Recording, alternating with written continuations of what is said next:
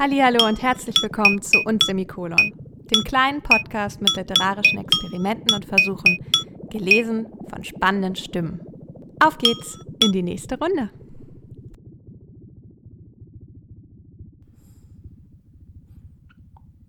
Regelkonform. Während des monatelangen Lockdowns sind die Brüste seiner Freundin schwerer geworden. Jeden Morgen in der Dusche sah er sie ein bisschen verändert. Erst schwollen sie nur dort etwas an. Dann wurden auch ihre Waden und ihr Hintern weicher, die Oberschenkel praller, die Wangen voller. Ihm gefällt das nicht. Es macht ihn unruhig zu sehen, wie sie sich gehen lässt. Er sieht ihr den ganzen Tag dabei zu, wie sie durch die Wohnung schlurft. Dabei trägt sie Sweatpants, die schlecht sitzen, am Hintern zu weit, an den Oberschenkeln zu eng. Ihm ist aufgefallen, dass sie drei bis viermal in der Stunde grundlos seufzt und grundsätzlich nicht darauf achtet, ob sie die Klobürste benutzen müsste. Sie verbringen den Morgen, den Mittag, den Nachmittag und den Abend in ihrer kleinen Wohnung gemeinsam. Irgendwann geht sie ins Bett und er schläft auf dem Sofa ein, bis er neben sie kriecht und sie auch den Rest der Nacht gemeinsam verbringen. Zu Beginn war das durchaus nett. Im besten Sinne des Wortes. Er hatte sich darüber gefreut, sie häufiger zu sehen. Zumindest kurz, am Anfang. Sie zunächst in Kurzarbeit, er im Homeoffice. Sie machte morgens Kaffee brachte ihm welchen zum Laptop und kaufte gegen Nachmittag Kuchen oder Hefestücke vom Bäcker um die Ecke ein, um ihm über die letzten Stunden Online-Verfügbarkeit zu helfen.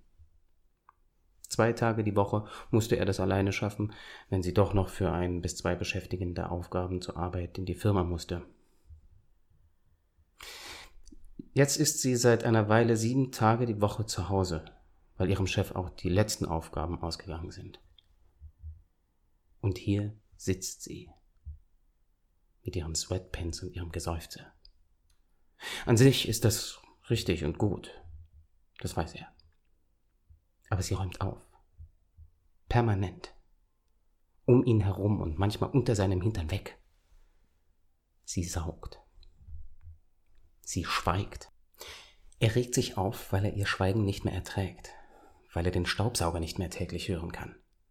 Wenn es ihm zu viel wird, packt er ihren Arm und unterbricht ihre Saugbewegungen.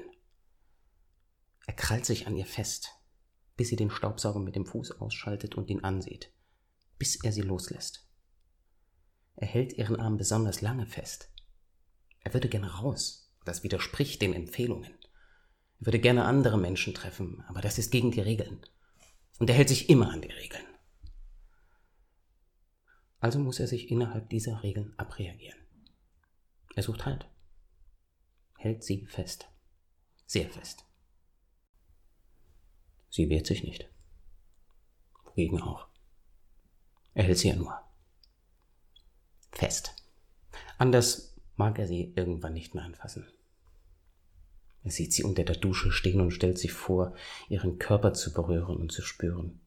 Ganz kurz nur. Dann muss er schnell zurück ins Wohnzimmer, weil er weder ihren Anblick noch diese Vorstellung erträgt. Dann atmet er tief und kontrolliert ein und aus, um nicht zu explodieren. Er versteht den Hass nicht, der jetzt immer wieder in ihm auffällt. Er ist neu, fremd, geht gegen sie. Er weiß nicht warum, aber dieses heiße, brennende Gefühl direkt hinter seinen Augen ist einfach da. Immer wieder rutscht ihm die Hand aus, wie sein Vater es früher nannte. Kann nichts dagegen tun. Ein Aussetzer. Zwei. Jedes Mal danach sind ihre Augen groß und glänzen merkwürdig, aber sie spricht nicht. Und auch weinen sie nie. Sie schaut ihn nur schmerzhaft lange an.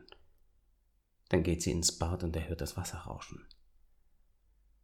Erst den Hahn und kurze Zeit später die Dusche. Er unterdrückt den Kommentar zur Wasserverschwendung, weil sie ja heute bereits geduscht hat. Kurze Zeit danach kommt sie ins Wohnzimmer, eine neue Schlabberhose an ihrem Hintern und ein trauriger Blick in ihrem Gesicht. Die Schultern lässt sie hängen und seufzt einmal mehr. Er hämmert in die Tasten seines Laptops. Er hasst Disziplinlosigkeit. Er begreift sie nicht. Er versteht nicht, wieso die Menschen es nicht schaffen, zu Hause zu bleiben. Er versteht nicht, warum die Forscher sich nicht endlich ans Forschen machen. Und er versteht nicht, warum sich seine Freundin abends um zehn noch ein Käsebrot macht, wo sie doch offenbar den ganzen Tag nichts anderes zu tun gehabt hat, als zu essen und zu duschen. Er sieht ihr beim Essen zu und hört sie seufzen und spürt den Ekel in sich hochkommen. Wieder eine blinde Wut, die keinen greifbaren Ursprung, aber ihn fest in ihrer Hand hat. Sein Blickfeld wird kurz schwarz, sein Körper zuckt zusammen. Dann reißt er ihr das Brot aus der Hand und ignoriert sie für den Rest des Abends. Bis er neben ihr unter die Decke robbt. Und selbst beim Schlafen sieht er ihr an, dass sie sich gehen lässt. Er selbst hat in den letzten acht Wochen fast acht Kilogramm zugenommen begonnen zu rauchen und geht jeden zweiten Tag in den Supermarkt, weil es ihm schwerfällt, Hunger und Appetit einzuschätzen und er eigentlich immer das Falsche kauft. Manchmal fragt er sich, ob nicht doch irgendetwas nicht ganz richtig läuft momentan. Abgesehen von der weltweiten Krise natürlich. Aber dann beruhigt er sich damit, dass sie sich an alle Regeln halten. Auch jetzt, wenn sich alles entspannt, bleibt er weiter vorsichtig und im Homeoffice, geht keine Risiken ein und folgt den Empfehlungen. Seine Freundin hatte mit Nachdruck geraten, sich erstmal keinen neuen Job zu suchen. Schließlich verdiente er genug für beide. Sie widerspricht ihm nicht. Weicht ihm nur immer wieder aus und kauft auch keinen Kuchen mehr für ihn. Das war der Text regelkonform, gelesen von Sebastian Zumpe. Sebastian ist freischaffender Schauspieler in Berlin mit Arbeitsaufträgen und Projekten in fast ganz Deutschland, würde ich sagen, dem jetzt in der Krise noch einmal mehr bewusst geworden ist, wie krass glücklich wir uns eigentlich alle schätzen können, dass wir leben, wo wir leben. Also was mir besonders einfach in dieser Zeit äh, aufgefallen ist, immer wieder, wir sind total privilegiert. Das ist der totale Hammer, wie abgesichert wir in dieser gesamten Gesellschaft sind. Also wir waren zum Beispiel Januar, hatten wir eine Virusinfektion und äh, ich habe dann eine Lungenentzündung drauf bekommen, sie Bronchitis. Und da habe ich schon gemerkt, ähm, wie abgesichert wir sind, dass ich eben halt weiter bezahlt werde und so. Das ist witzig, dass wir wahrscheinlich eventuell auch das Virus gehabt haben könnten, weil wir mit einem Kinderarzt gesprochen haben, der auch uns bestätigt hat, bei ihm waren schon November- und Dezemberfälle da, die ähm, Covid-19, wie nennt man das, ähm, Symptome eben halt hatten. Und davon gehen ja viele aus, dass es schon im Herbst schon mal da war. Aber selbst jetzt, wo auch die Weltwirtschaft total am Hinken ist, sind wir trotzdem noch abgesichert. Ich kriege Kurzarbeitergeld. Ich habe das Glück, eben halt äh, in einem städtischen Betrieb im Theater angestellt zu sein. Und so hat ihm die ganze Krise eigentlich Dinge ermöglicht, die ihm sonst als freischaffendem Schauspieler immer unterwegs, always on the road, fast unmöglich sind. Für mich kam plötzlich etwas zustande in dieser Zeit, was so nie da war durch die ganzen Gastengagements. Ich war zu Hause, ich konnte mit meiner Familie leben, was wir schon lange planen, weil ich ja als freischaffender Schauspieler in Berlin Jobs zu bekommen, ist nicht so einfach. Ich war zu Hause, ich hatte ganz viel Zeit für unsere Tochter.